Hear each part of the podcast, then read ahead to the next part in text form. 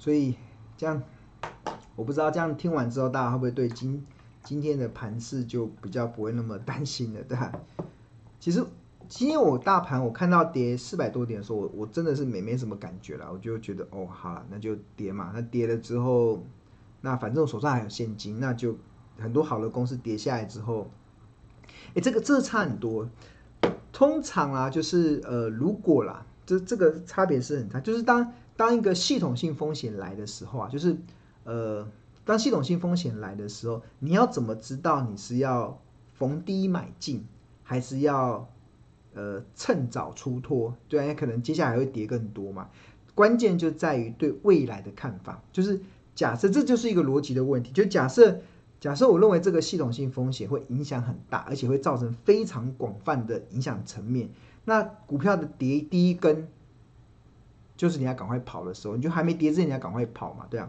那因为它可能未来会持续的往下跌，那除非未来就看坏。但是如果啦，如果应该说如果呃，如果你能够确认整个大盘的基本面是好的。然后这个影响的因素也是短暂的，那这个短暂所创造出来的股市的这个乱流，反而是让你可以去低接股票的好时机。大家有听懂吗？这两个不一样哦，就是常常常常我们会在股票市场中会听到啊，下坠的刀子不要乱接嘛。那有人会讲这句话，一定有他的道理。这个道理是什么？这个道理是。真正发生这种假设，那种两千零八年金融海啸这种风暴来袭的时候，那它影响层面非常大，所以它往下跌的时候，你非但不能乱接，因为你下坠的刀子，你接你伸手去接，你会接到满手是血。它的前提是后面有很大的这个风暴，可能会造成很大的这种下跌的压力。这个这个其实就是你下坠的刀子不要乱接，但是如果如果你认为，如果你认为这个股票的短，这股票的大跌只是短暂的因素，它长线它还是有看好的理由，而且这长线看好理由没有改变的时候，那股票的下跌对你来讲，就是你可以承进场承接好股票、好价格的时机点，因为你就不用害怕，因为你长线是看好的嘛，所以它短线跌下来了，你也不用担心，因为长线看好，所以关键还是在于。呃，长线你怎么看？如果长线你不看好，当然要赶快跑。但是如果长线你看好，跌下来你就要跌下来，你当然就可以进进场承接嘛。那我讲了这么多，我想问大家，长线是看好还是看不好？他应该听完之后，我应该知道吧？对，我认为短线这个恒大的这个事件是短线利空，它影响的是信心层面，它并不会对台湾的公司。对台湾的投资人造成很大实质上的损害，这是第一个。那所以这个这个没有造成很大实际实际上的损害的时候，这种短线所造成的利空，它通常就会怎么跌下去，就会怎么涨上来。这就，就是因为没有信心，所以跌下来，然后之后发现原来是误会一场，所以又报复性的反弹上去，通常都是这样子啊。啊，当然这个前提是必须得建立，就是。呃，未来不会形成更大的风暴。那到目前为止，我们刚才前面我前面所讲述的理由，就是告诉大家，我认为不会形成更大的风暴。它对台股的影响，就只是信心层面的影响。那信心层面的影响所造成的股价短线的下跌，它接下来就会出现怎么跌下去，怎么涨上来的，怎么跌下去就会怎么涨回来的一个状态。这是第一个。那当然，第二个就是我们要去思考，就是未来台股。真的好还是不好？那我刚才讲了半天嘛，就是我觉得台股非常好，因为台股有三颗非常运转非常好的引擎，它会支撑台股这架飞机可以翱翔在万七的天空。第一个引擎是半导体，第二个引擎是传产传产股，他们这两个我认为都会旺到二零二三年。那第三个就是金控公司。那我刚才也花了一些时间告诉大家，金控公司的获利表现这么好，股价这么便宜，所以有这个三个这么好的这个引擎在运转的同时，就长线不会有悲观的理由啊。再加上我们开始有提到说，这个经济指数，投资家经济指数这个统计一千七百多家上市柜公司的均线多头排列的这个指数，最近开始出现触底反弹，对啊，这个触底反弹。的结果就是，呃，结果是什么？结果就是应该不会再继续跌下去吧？对，啊，跌了怎么办？跌了，跌了，跌了就跌了就，呃，没关系啊，跌了就反正怎么跌下去就会怎么涨回来吧。所以差别是不一样的。好，这是我们，这是我们要跟大家分享。不过，OK，我前面讲的是我个人的一些看法了。那在上个礼拜，我有做一个研究，这个研究是还蛮特别的，也是想要在我们进入到那个开放同学问问题的时间之前，然后我想要分享给大家。因为这一次中秋节嘛，中秋节每一年台股到了中秋节的时候，都会有变盘的这种传说会出来。那我上个礼拜就有花了一些时间，稍微研究一下。台股的这种中秋节变盘的传说到底怎么来？它它有没有什么客观的这些数据可以去验证中秋节真的会不会变盘？那有一些蛮惊人的发现啊，我觉得这个惊人的发现，想要在利用今天的直播中跟大家分享啊。这个这个惊人的发现，不知道会不会发生在今年？对啊，应该不会吧？我觉得应该不会。好。好，那首先先跟大家稍微讲一下，我们我今天好像有同学有问我说，我有没有赖的群主？有啊，唯一我免免就是唯一认可可以成立的免费的赖群，就是目前大家在荧幕上所看到这个标股基因这个赖群。那你扫描这个 QR code，这个就可以加入进去。呃，那这个好处就是它可以及时享受第一手的股市的资讯，还有赢家的观点。那这个。股市的资讯跟赢家的观点，主要都是佛倩蓉老师的观点。那呃，其他非我的观点的部分，我们都会在这个群组中把它排除，因为我要让大家在这个群组中的资讯是比较纯正的。因为我觉得外面有非常多似是而非的观点，那为了不要误导我们的呃我们的这些同学啊，所以我觉得我们的讯息尽量都是以倩蓉老师的讯息为主。所以我觉得可以。欢迎大家来加入这个这个免费的赖群，这都免费的。那这个我们下我们的这个标股金 A P P，你也可以免费下载。下载之后有些功能虽然是锁住，但是它还是有基本的功能可以去让你去看，所以大家可以去下载这个。好，那呃，刚有提到说中秋节啦，我觉得中秋节一方面是月圆人团圆的好时机，那另外一方面其实中秋节都有变盘的传说嘛。那我上个礼拜有稍微研究一下，还真有其事。我觉得好像不能不去重视中秋节过后对台股的一些压力跟风险。我觉得刚才前面都是讲一些相对较乐观的一些看法嘛，但是我觉得我还是要提出一些我们所看到的，在尤其在上个礼拜我所看到的一些风险跟变数。那这个风险变数竟然跟中秋节有关，对吧？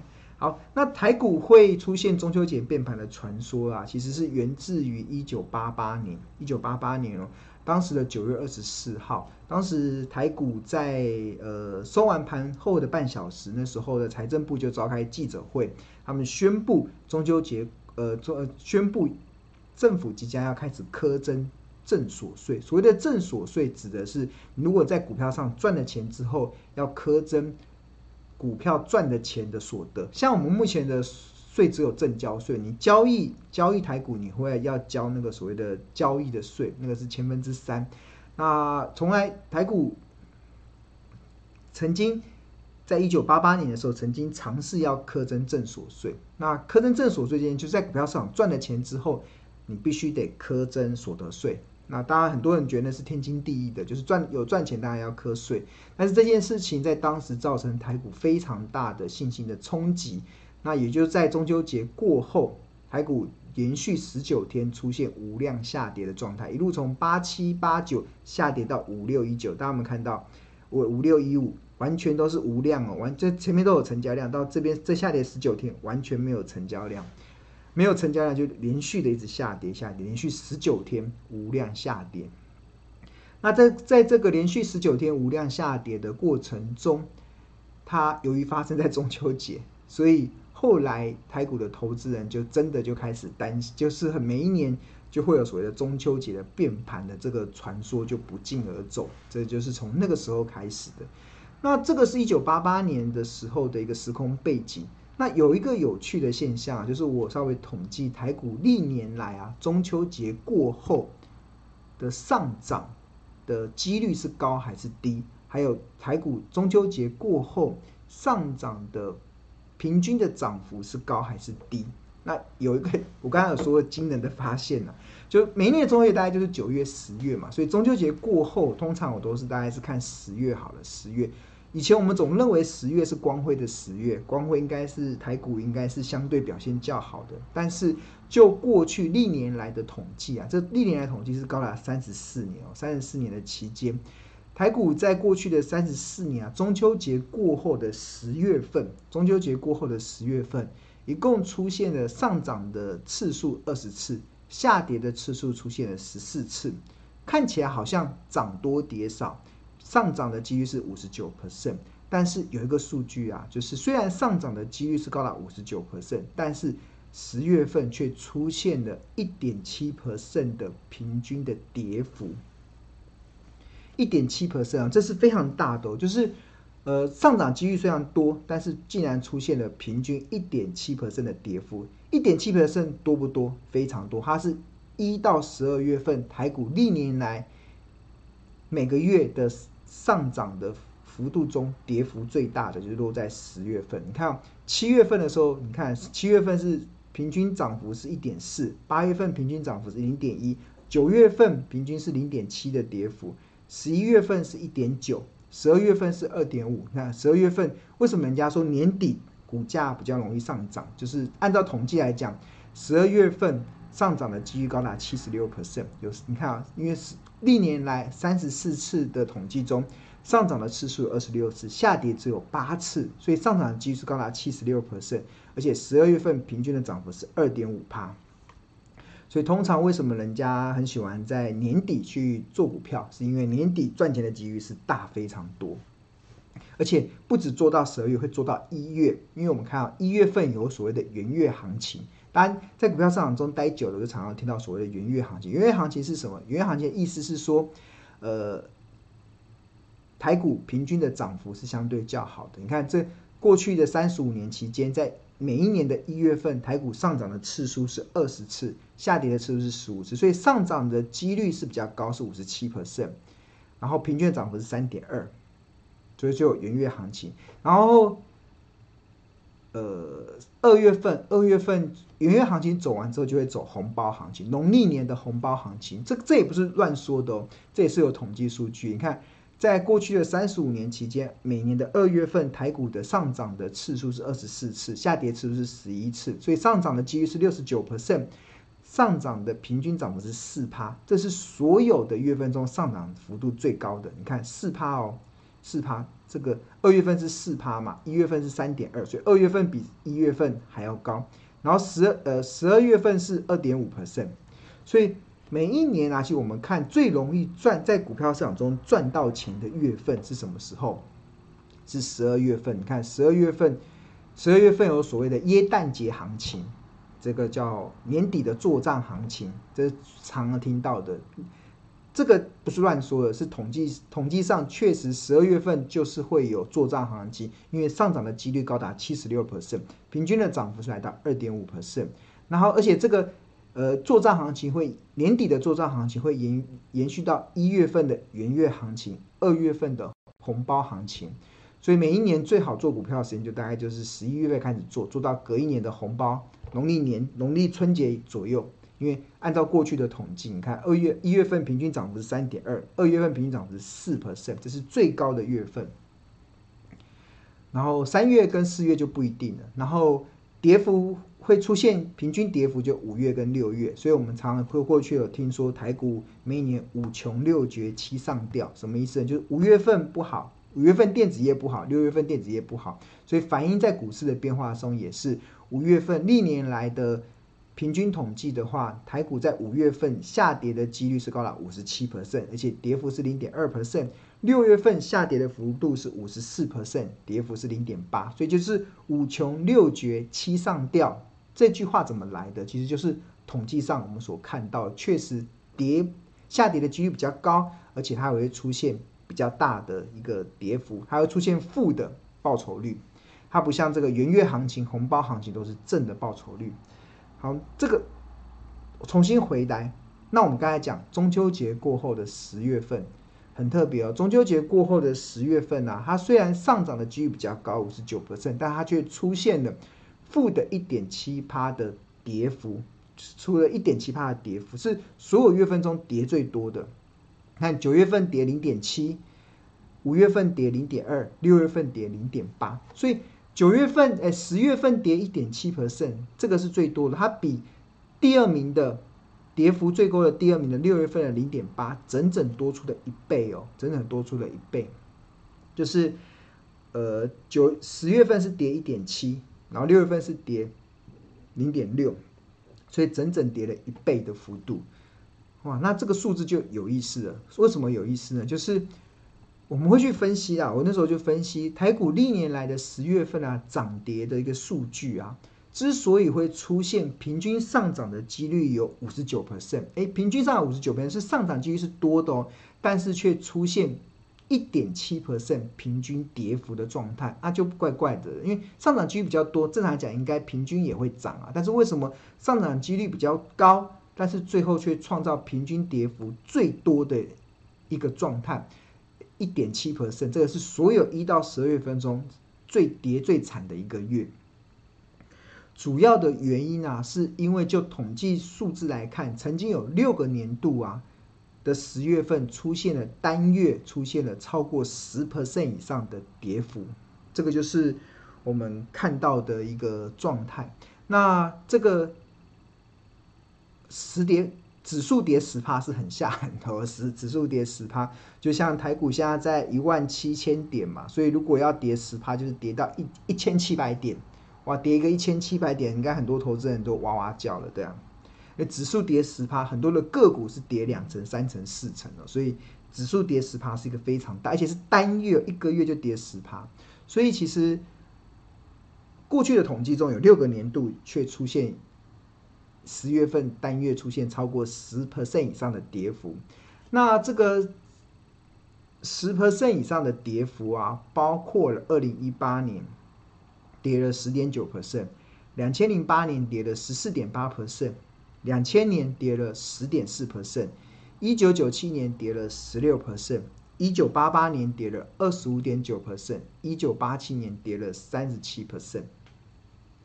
我在我在整理这个数据的时候，我那时候看的时候，觉得越看越觉得有意思，是因为我发现怎么这几个年份啊的十月份。它的那个年度背后好像都有事情发生，而且是大的系统性风险的发生哦。这个是我们后来我就去看了一下，哎，这个几个年度到底发生了什么事？比如说蛮巧合的啦，就是都不约而同的出现重大的系统性风险。比如说二零一八年当时跌了多少？跌了十点九 percent，跌了十点九 percent。那二零一八年发生了什么重大的事件？就是美。美国前总统川普决定跟中国开干了，对啊，他们决定要开始打中美贸易战，就是从二零一八年开始打的。所以那时候，呃，全球的股市在，甚至台股在十月份出现了很大的一个跌点。那这也是这几年我们看到全球金融市场中比较大的系统性风险，就是这几年比较大的系统性风险，除了新冠肺炎疫情之外，应该就是中美贸易战这件事情对很多投资人的一个影响的层面蛮大的。那两千零八年，两千零八年当时跌了十四点八 percent，发生了什么事？发生了雷曼兄弟倒闭所引发的全球的金融海啸。哇，那是两千零八年的时候。那两千年，两千年的时候也跌，那时候发生了什么事？发生了美国网络泡沫，美国网络泡沫。那一九九七年的时候发生的亚洲金融风暴，一九九七年跌了十六趴，两千年跌了十点四趴，哇，刚好一九九七年是亚洲金融风暴，两千年是美国网络泡沫。那一九九八年一一一九八八年呢？一九八八年的十月份，全球没有发生什么系统性风险。但是台股发生了投资人信心崩溃的事件是什么？就是开征正所税，就是我刚才提到的中秋节收盘，中秋节前的收盘后，政府召开记者会说要开征正所税，所以就造成中秋节过后台股连续十九天出现无量下跌。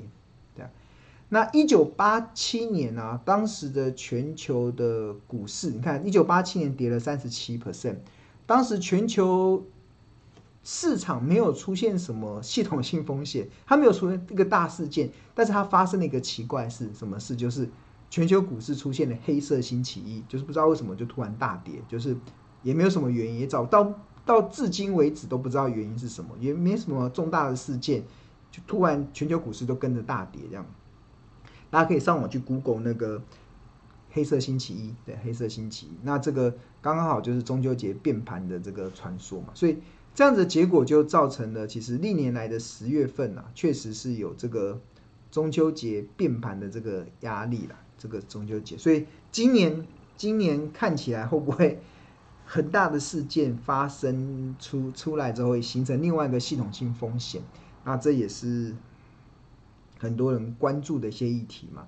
那当然我，我有提出我的看法，那我刚才这些看法在上述的内容中已经跟大家分享。我认为不至于会形成系统性风险，但世事难料了，我觉得很难讲。很多时候金融市场的变化，大家就要呃时刻的去去去观察。那我个人的看法是，我我本身的股票部位还是蛮多的，对啊，我觉得我也保有很高，我大概保留，我现在现在大概是保留，我一直以来都是保留大概七成的股票，三成的现金。那我现在目前的现金还是维持在三成左右。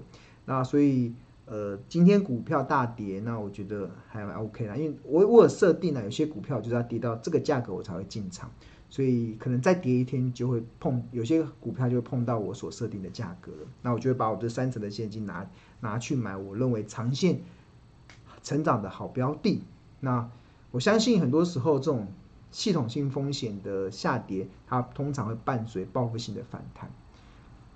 所以不要受到这个市场这种呃锦上添花或者是落井下石的议题的影响啊。所以我觉得。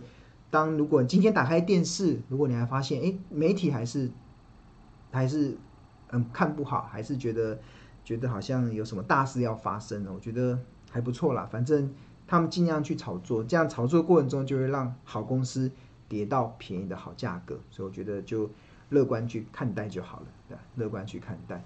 那当然，很多时候现在是属于落井下石嘛，那你再回想先前。其实常常在锦上添花，常常在锦上添花。那锦上添花的时候，记得不要，记得不要锦上添花，因为锦上添花它才能创造好公司涨到昂贵价的一些机会。那好公司涨到昂贵价的机会来的时候要怎么样？就是把你手中的股票给获利了结，回收现金。好，这个就是今天要分享给大家的内容。